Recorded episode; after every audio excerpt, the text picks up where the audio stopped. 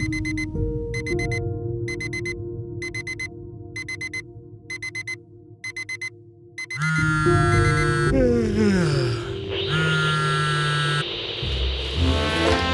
hold for a very important message.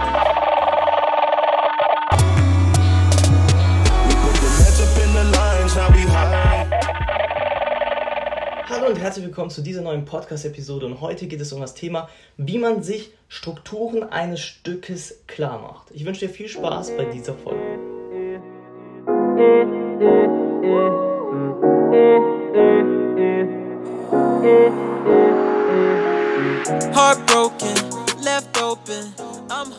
Lass uns direkt einstarten in die heutige Folge und ja, dieses Thema möchte ich auch anhand eines Beispieles äh, erklären und zwar ähm, heute mal anhand des Beispieles von Debussy, Jardin sous la pluie heißt das Stück.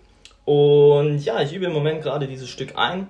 Und ähm, dabei ist mir ähm, wieder klar geworden, wie wichtig es eigentlich ist, es ist Strukturen oder beziehungsweise sich den Strukturen klar zu werden.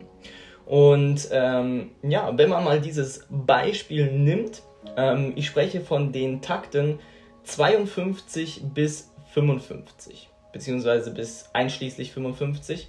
Und ähm, ja, in diesen Takten ist es so, dass ähm, ja, es gibt einen Bass, es gibt ähm, auch eine rechte Hand dazu, die ähm, dazu spielt und mir war es sehr, sehr schwierig, sich diese Passage einzuprägen. Und das gilt jetzt natürlich nicht nur für dieses Stück, sondern für alle Stücke, die wir eigentlich haben im Prinzip. Und ähm, ja, was praktisch mir sehr gut geholfen hat, sich diese Stelle dann einzuprägen, ist nach folgendem Schemata vorzugehen. Und zwar ist es so eine kleine Vier-Schritte-Formel.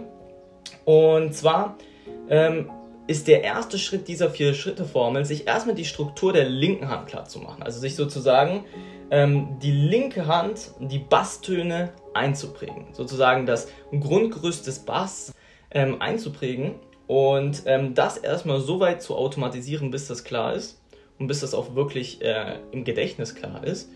Im zweiten Schritt machen wir dann die Oberstimme. Und da bringen wir uns dann erstmal die Oberstimme dazu ein. Ähm, wir können dann auch schon in diesem Schritt probieren, den Bass und nur die Oberstimme dazu zu spielen.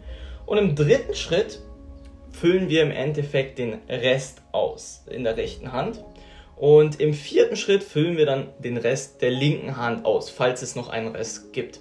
Okay, das heißt, wir probieren im Endeffekt am Anfang erstmal sich irgendwie so eine Art Kante einzuprägen, im Endeffekt im Bass einmal und im, im, ja, in, der Oberstimme. Also erstmal praktisch das Grundgerüst des Bass sich einprägen, dann das Grundgerüst des, der Oberstimme sich einzuprägen, dann auch einfach nur jeweils diese beiden Gerüste erstmal spielen, dann zusammen zu spielen, also Bassgerüst und Oberstimmenggerüst.